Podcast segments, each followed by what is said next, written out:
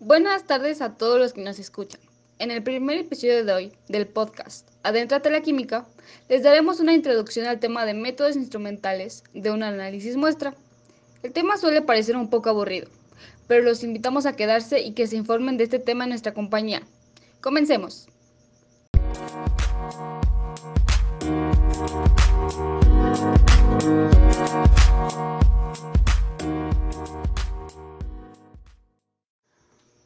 Para adentrarnos bien al tema, tenemos que saber la importancia de este.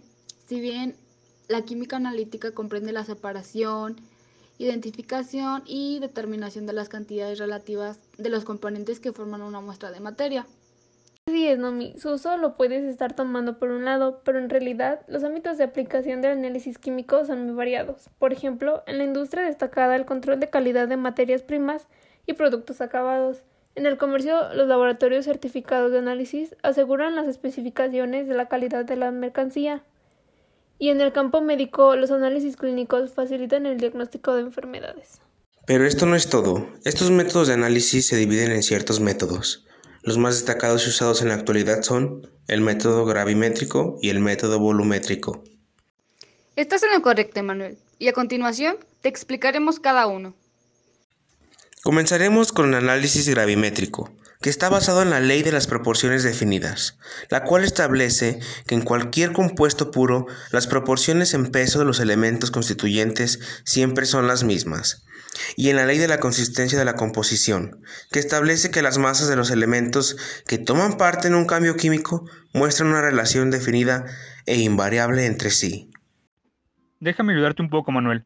Aún queda mucho que explicar. Bueno, esto que comenta Manuel consiste en determinar la cantidad proporcionada de un elemento radical o compuesto presente en una muestra, eliminando todas las sustancias que interfieren y convirtiendo el constituyente o componente deseado en un compuesto de composición definida que sea susceptible de pesarse.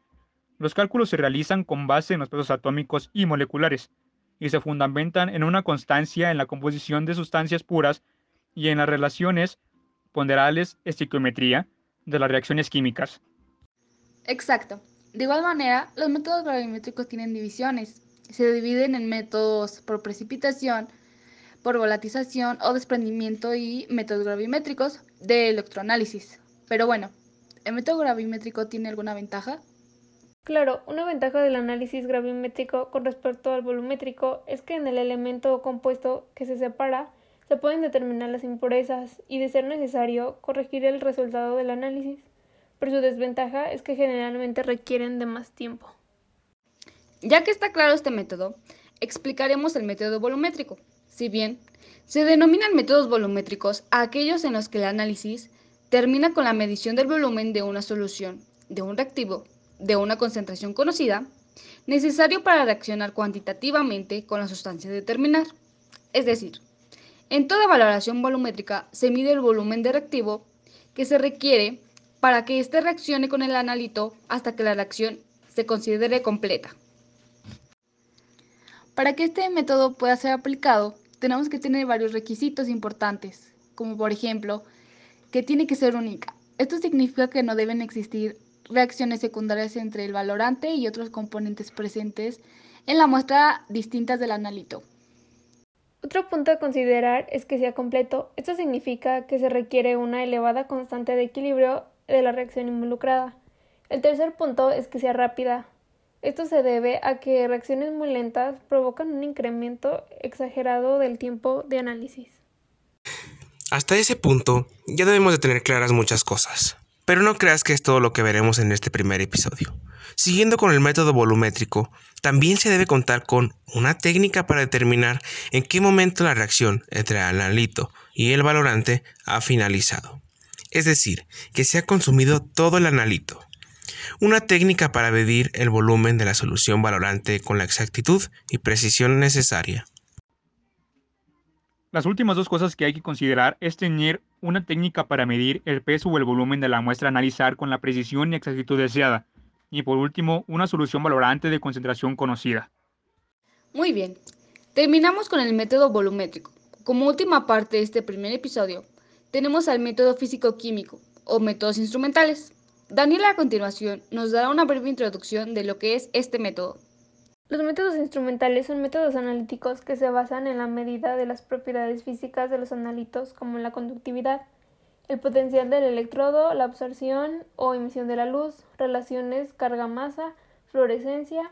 Esto nos sirve para la determinación cuantitativa o cualitativa de los analitos, métodos no separativos, o para la separación de varios analitos, métodos separativos. Se preguntará, ¿qué ventaja tiene este método? Bueno, pues cuando el análisis es por vía húmeda, deriva directamente del hecho de que determina la composición química por medio de la medición de las propiedades físicas. Para variar, los métodos instrumentales se diferencian de los métodos analíticos de una forma muy peculiar, ya que estos no requieren que existan reacciones químicas y son métodos relativos. Es decir, se requiere realizar un calibrado para relacionar la señal medida con la propiedad que se requiere obtener. Y esta relación solo se puede aplicar a las condiciones en las que se ha determinado. Solo es necesario recordar el gran número de propiedades físicas de las sustancias. Índice de refracción, color, susceptibilidad magnética, conductividad térmica, grado de acidez y muchas otras, para percibir la magnitud del campo de la medición instrumental. Algunas propiedades son específicas y permitirán una identificación y determinación cuantitativa directa de una sustancia. Bueno, pues con esto finalizamos. Espero que hayan entendido un poco más de estos conceptos y similitud entre estas. Espero que tengan un bonito día y hasta la próxima. Adiós, linduras.